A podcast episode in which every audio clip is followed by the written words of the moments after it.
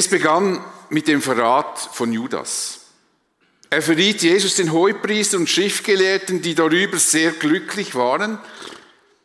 Judas sagte ihnen, wo sie Jesus festnehmen können, ohne großes Aufsehen zu erregen. Ein großer Hinderungsgrund, Jesus zu fassen, war immer das Volk. Sie fürchteten das Volk, weil das Volk Jesus bewunderte in all dem, was er tat. Und Judas verriet diesen Männern, es war nicht so, dass sie Jesus nicht hätten finden können im Tempel, aber er verriet ihnen, wo sie ihn finden und so quasi so im Verborgenen packen können. Und kaum hatten sie Jesus festgenommen, wurde er vor dem Hohen Rat, dem religiösen jüdischen Führungsgremium, verhört und verurteilt. Und danach schleppten sie Jesus zu Pilatus, dem römischen Statthalter, denn die Juden durften die Todesstrafe oder Todesurteile nicht vollstrecken.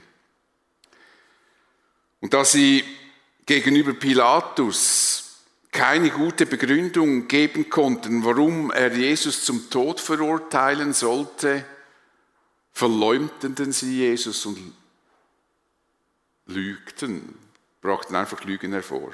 Aber Pilatus ahnte, dass es bei dieser Anklage nicht mit rechten Dingen zugeht. Und als er erfuhr, dass Jesus aus Galiläa kam,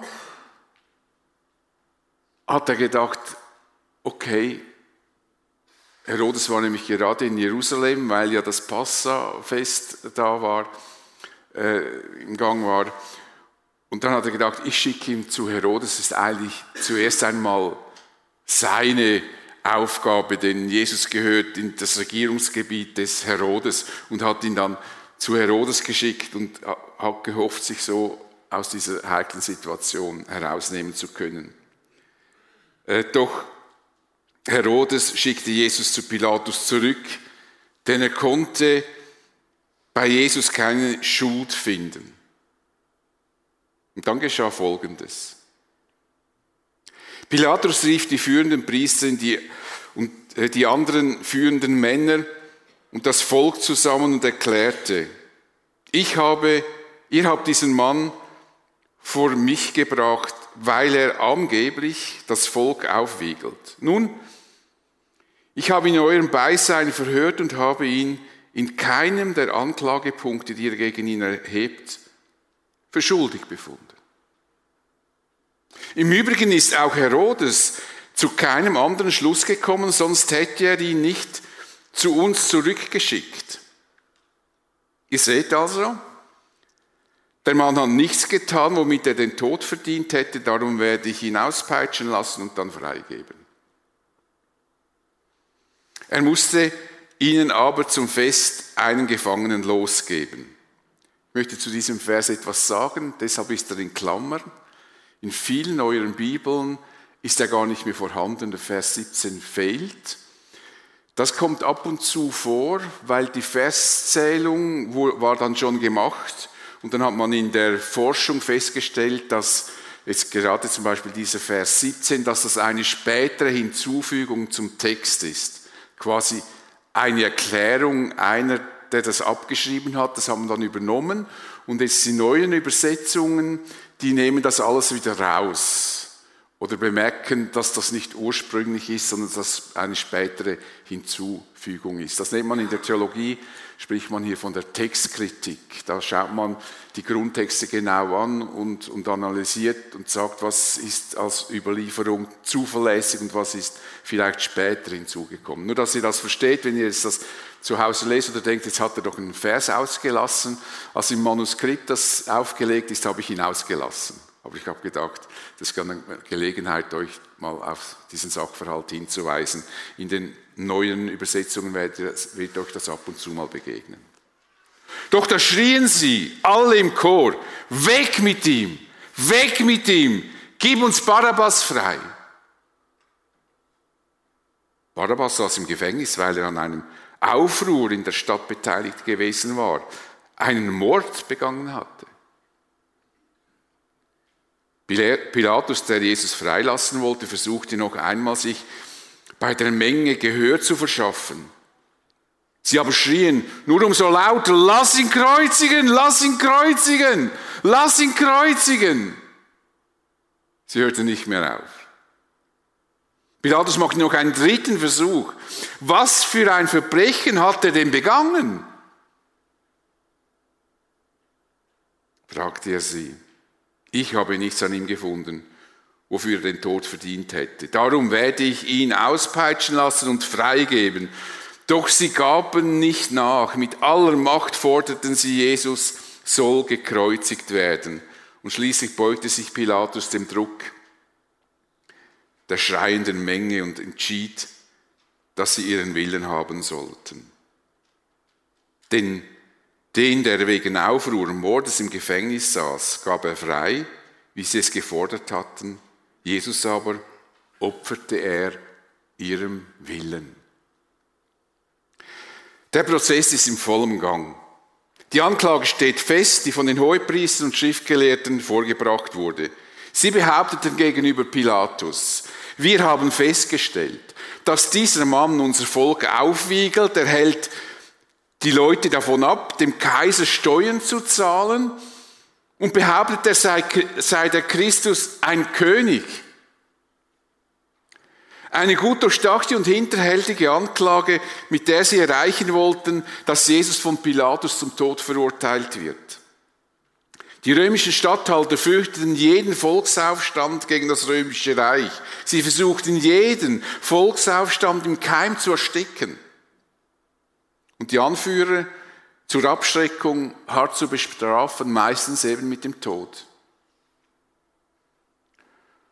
Deshalb tun die führenden Juden so, als ob Jesus einer dieser Aufrührer sei. Er würde behaupten, man müsse dem römischen Kaiser keine Steuern bezahlen und damit würde er sich öffentlich gegen Rom stellen, das ja die Herrschaft über Palästina hatte. Und er würde die Juden dazu bewegen, keine Steuern zu zahlen. Und zusätzlich würde er noch behaupten, es sei der Christus, was für ein Jude klar war, dass er dann damit sagt, dass er der König ist. Der König der Juden.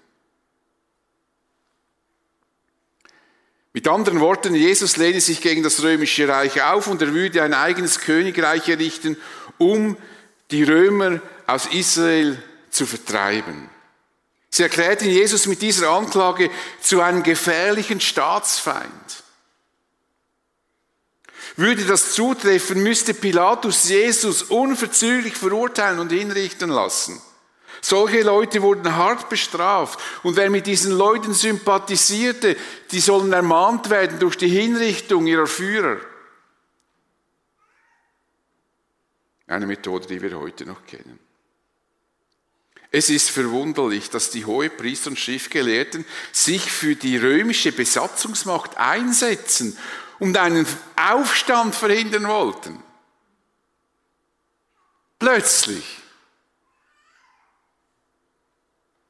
Das muss auch Pilatus eigenartig vorgekommen sein, denn ansonsten waren diese Leute dem römischen Reich gegenüber nicht kooperativ, auch nicht loyal. Was für ein Gesinnungswandel musste Pilatus denken.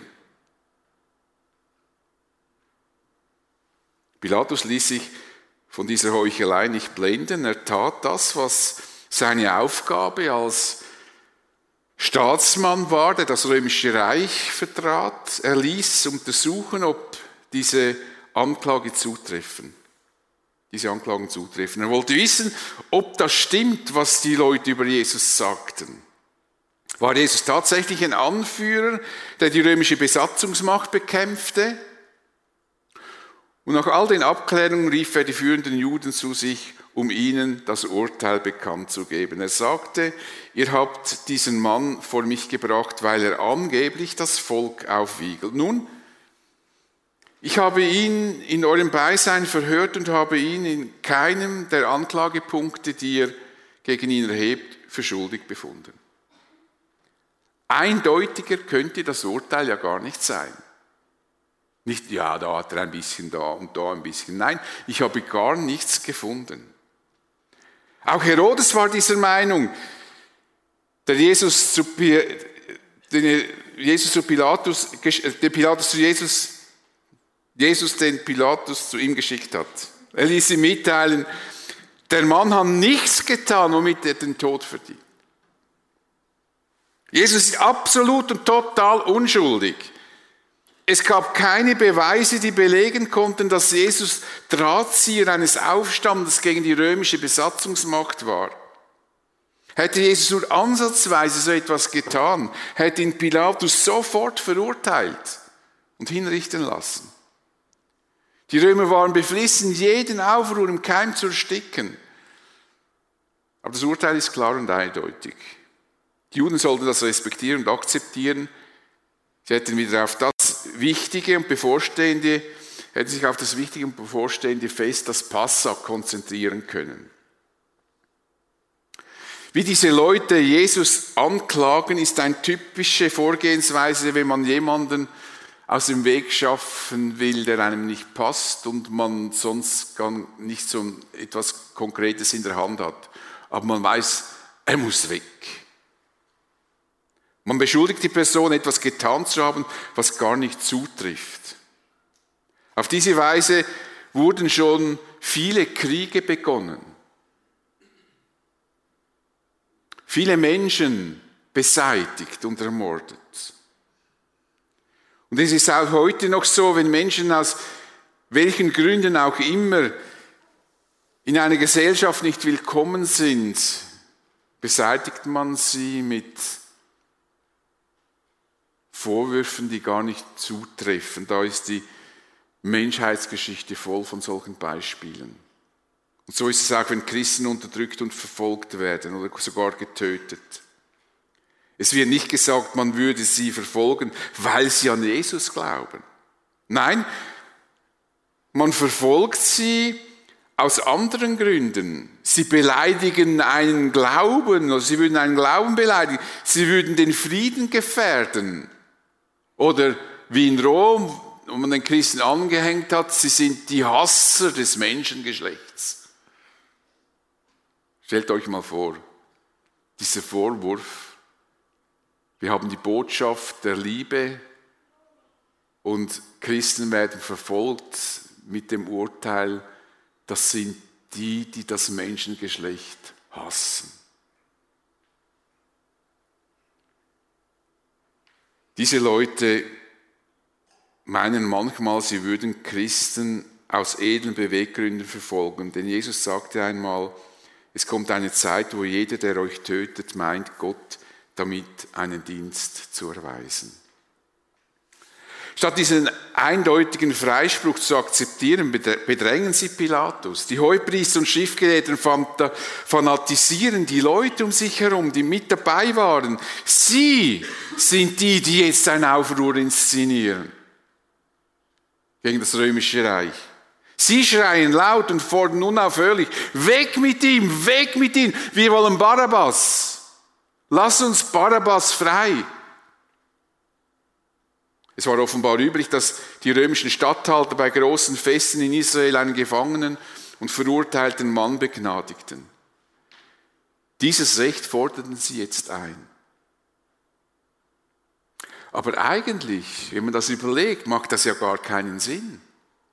Denn Jesus war ja nicht verurteilt und nach dem Richterspruch war er ein freier Mann. Was gibt es hier auszutauschen? Menschen, die fanatisiert sind, können leider oft nicht mehr klar denken. Sie wollten damit verlangen, dass Pilatus den unschuldigen und freigesprochenen Jesus hinrichtet, um dafür den verurteilten Barabbas, der bereits im Gefängnis saß, freizulassen. Barabbas saß im Gefängnis, weil er einen Aufruhr in der Stadt, an einem Aufruhr beteiligt gewesen war und einen Mord begangen hatte.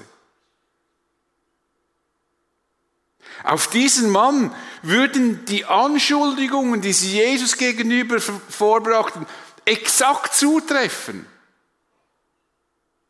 Denn der hat das getan, was sie Jesus vorwerfen. Barabbas war tatsächlich nachweislich an einem Aufruhr gegen die römische Besatzungsmacht beteiligt und er hatte auch noch einen Menschen ermordet. Nach damaligem jüdischen römischer, jüdischer und römischer Rechtsprechung musste dieser Mann mit dem Tod bestraft werden. Gab es gar nichts anderes. Das war aber diesen Leuten einfach egal. Es ging ihnen nicht um Recht und Ordnung. Ihr einziges Ziel, Jesus muss weg, er muss aus der Welt geschaffen werden und dafür waren sie bereit, jeden Preis zu bezahlen. Das römische Reich, das war ihnen total gleichgültig. Sie wollten lieber Barabbas frei bekommen, der sich gegen das römische Reich auflehnte, als Jesus, der das nicht tat. Und damit haben sie ihr wahres Gesicht gezeigt. Sie waren Lügner und Heuchler. Und trotz dem monotonen Schreien wollte Pilatus nicht nachgeben. Und da müssen wir Pilatus schon ein bisschen ein Kränzchen winden. Er hat sich für Jesus ins Zeug gelegt. Er wollte jetzt einfach nicht nachgeben. Er wollte nicht einen Unschuldigen hinrichten lassen. Und dann einen Feind, einen nachgewiesenen Feind des römischen Reiches begnadigen. Er versucht die Leute etwas zu besänftigen, indem er sagte, ich werde Jesus auspeitschen lassen und dann freigeben.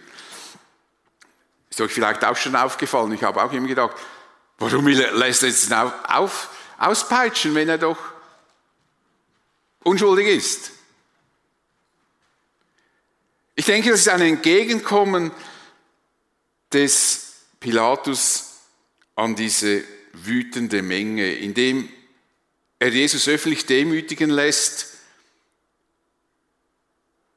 Das tut er nicht, weil er schuldig wäre, sondern um ein bisschen ihren Hass und ihre Wut zu besänftigen. Aber danach wird er ein freier Mann sein. Die, die Juden kochten vor Wut. Sie wollten nicht einen in der Öffentlichkeit gedemütigten Mann, sie wollten einen toten Mann sehen. Jesus muss sterben und wütend schreien sie im Chor, lass ihn kreuzigen, lass ihn kreuzigen, lass ihn kreuzigen. Ich meine, hier steht es nur zweimal, stellt euch vor, eine Masse schreit das nonstop. Sie wollte nicht aufhören mit diesem Geschrei, doch Pilatus blieb sich seinem Urteil treu. Ein drittes Mal versuchte er, Recht und Ordnung herzustellen. Nochmals fragte er, was für ein Verbrechen hat er denn begangen? Ich habe nichts an ihm gefunden, wofür er den Tod verdient hätte. Darum werde ich ihn auspeitschen lassen und dann freigeben.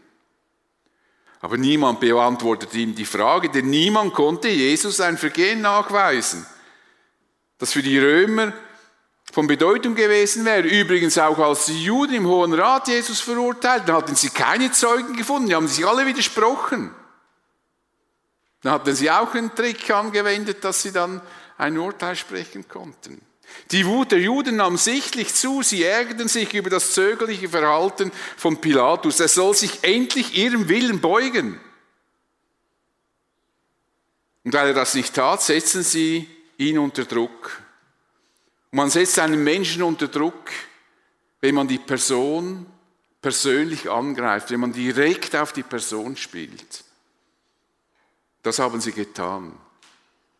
Das berichtet Johannes. Sie bedrohten Pilatus, indem sie schrien, wenn du Jesus freilässt, bist du nicht mehr der Freund des Kaisers. Jeder, der sich selbst zum König macht, stellt sich gegen den Kaiser. Mit anderen Worten, wenn du diesen Mann nicht hinrichten lässt, werden wir dafür sorgen, dass der Kaiser in Rom hören wird, dass du dich für das römische Reich und für die Verteidigung des römischen Reiches nicht einsetzt und dann wird deine Karriere zu Ende sein. Und Pilatus wusste, die werden das tun. Denn da gab es ab und zu Delegationen, die nach Rom fuhren. Sie erpressten ihn. Und so forderten sie mit aller Macht, Jesus soll gekreuzigt werden. Pilatus konnte diesem Druck nicht standhalten. Sie würden nicht aufhören, bis sie ihren Willen erzwungen haben. Und leider stehen wir selbst in Gefahr, dass wir uns von einer Stimmung mitreißen lassen, wie diese Leute, die sich von den Hohepriester und Schriftgelehrten sozusagen benutzen ließen. Hätten diese Leute einmal darüber nachgedacht, was sie von Pilatus fordern, dass sie einen Unschuldigen möchten und einen Schuldigen frei bekommen möchten, der genau das getan hat, zu dem sie den Unschuldigen angeklagt hätten, hätten sie sich vielleicht von diesen führenden Leuten distanziert und wären weggelaufen. Wir finden schon im Alten Testament eine Warnung, sich nicht blindlings mitreißen zu lassen. Gott warnt, schließ dich nicht der Mehrheit an, wenn sie auf der Seite des Unrechts steht. Musst du in einer Gerichtsverhandlung als Zeuge aussagen, so beuge dich nicht einer Mehrheit, die das Recht verdreht.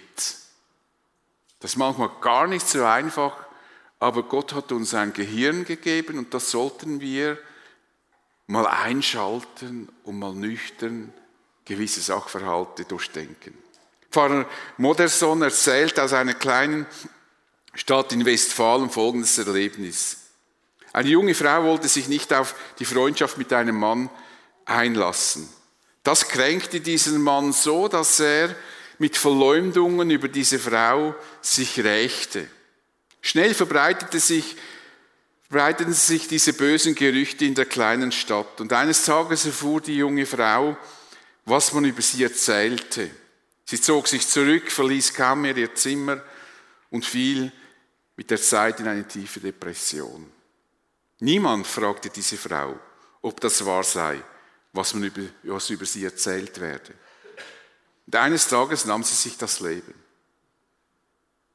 Wer hatte nun diese Frau umgebracht? der junge Mann, die die Verleumdungen in Umlauf brachte. Pfarrer Modersohn meint, es waren all die achtbaren Männer und Frauen, Herren und Damen, die so eifrig waren zu fragen, hey, habt ihr schon gehört, was sie gemacht hat?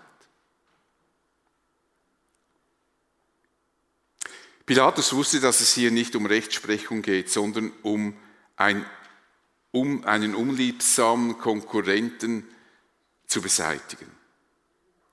Es war Pilatus klar geworden, dass die führenden Priester, so berichtet Markus, Jesus nur aus Neid an ihn ausgeliefert hatten. Sie waren neidisch auf Jesus. Sie fürchteten ihren eigenen Einfluss, dass der schwinden würde neben Jesus. Ich nehme an, dass deshalb Pilatus Jesus schützen wollte, aber es gelang ihm nicht. Der Druck wurde zu mächtig, schließlich beugte sich Pilatus dem Druck der scheinbaren, der schreienden Menge. Und die Juden hatten auf diese Weise die Kreuzigung von Jesus erzwungen und deshalb sagt Petrus in seiner Predigt am Pfingsten, es steht unzweifelhaft fest und ganz Israel soll es erkennen. Gott hat Jesus zum Herrn und Messias gemacht, den Jesus, den ihr gekreuzigt habt. Er gibt die Schuld nicht den Juden, äh, nicht den Römern, sondern den ihr gekreuzigt habt, weil ihr habt diese Kreuzigung erzwungen. Petrus gibt also nicht dem Pilatus, äh, gibt nicht Pilatus, sondern den Römern die Schuld. Pilatus entschied, dass sie ihren Willen haben sollen. Das geschah so, wie sie es wollten. Den, der wegen Aufruhr und Mordes im Gefängnis saß, gab er frei, wie sie es gefordert hatten. Jesus aber opferte er ihrem Willen. Jesus, der Unschuldige, wird am Kreuz für einen Schuldigen hingerichtet.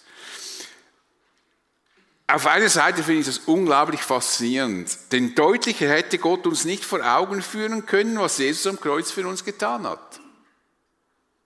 Da wird uns das Bild der Stellvertretung praktisch wie auf dem Tablett serviert. Der Unschuldige stirbt für den Schuldigen. Interessant wäre zu erfahren, wie Barabbas auf seine Freilassung reagierte und ob er verstand, was Jesus für ihn am Kreuz tat. Jesus starb stellvertretend für ihn. Was Jesus für Barabbas und für uns getan hat, will ich mit einer kleinen Geschichte noch veranschaulichen.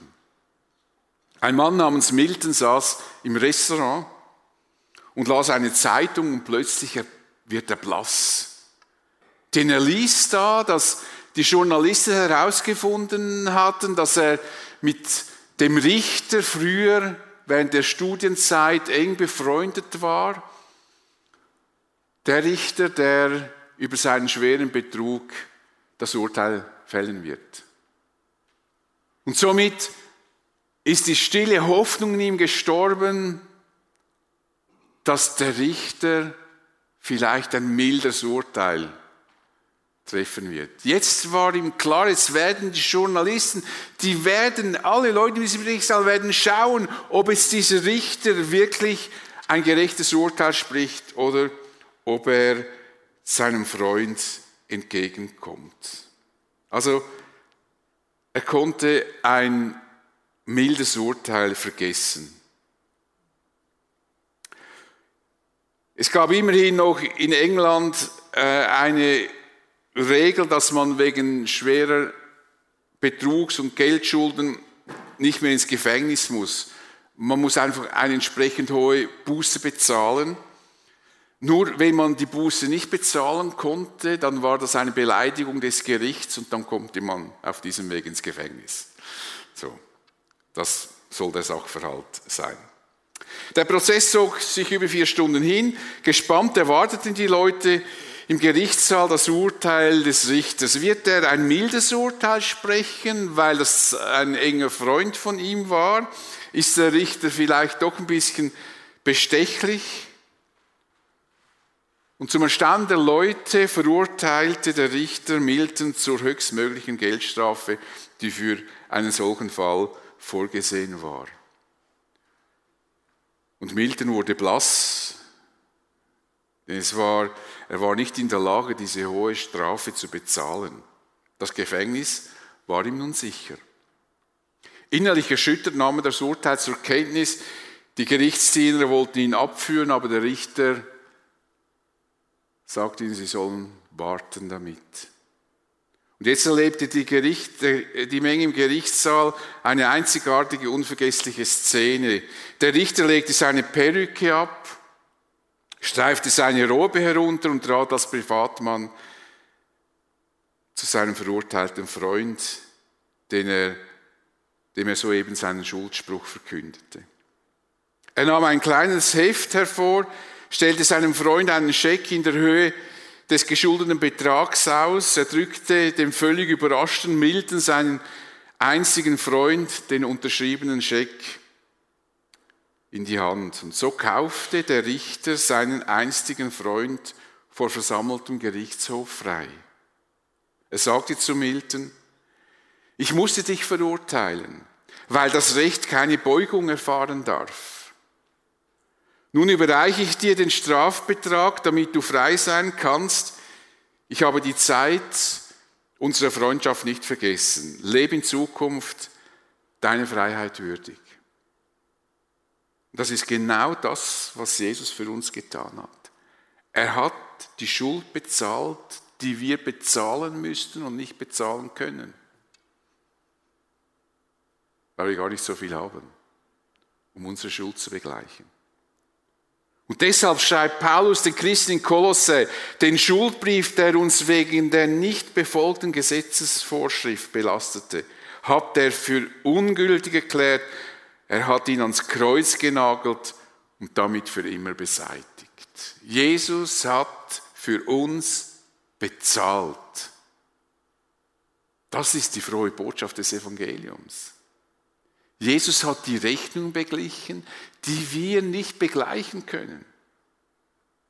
Was in Jerusalem geschah, war ein öffentlicher Prozess gegen Gott. Wir sehen, wie in Jesus Gott auf die Anklagebank gesetzt wurde. Wir sehen auch, wie ungerechtfertigt die Anklage war. Hätten sie gewusst, dass Jesus Gott ist, der Himmel und Erde geschaffen hat, dann hätten sie ihn nicht angeklagt, sondern sie hätten sich vor ihm niedergeworfen, hätten ihn angebetet. Leider neigen wir Menschen dazu, Gott anzuklagen. Doch Paulus schreibt den Christen in Rom, du Mensch, vergiss nicht, wer du bist. Du kannst dir doch nicht herausnehmen, Gott zu kritisieren. Wer bist du denn? Vielmehr sollten wir Gott Ehre erweisen und dankbar dafür sein, was Jesus für uns gemacht hat. Denn er hat für unsere Schuld bezahlt. So schreibt Petrus in seinem Brief, ihr wisst, um welchen Preis ihr freigekauft worden seid, damit ihr nun nicht mehr ein so sinn- und nutzloses Leben führen müsst, wie ihr es von euren Vorfahren übernommen habt. Nicht mit Silber und Gold seid ihr freigekauft worden, sie verlieren ihren Wert, sondern mit dem kostbaren Blut eines reinen und fehlerlosen Opferlamms, dem Blut von Christus. Am Kreuz hat Jesus dich und mich freigekauft. Dort hat er den Scheck unterschrieben für dich.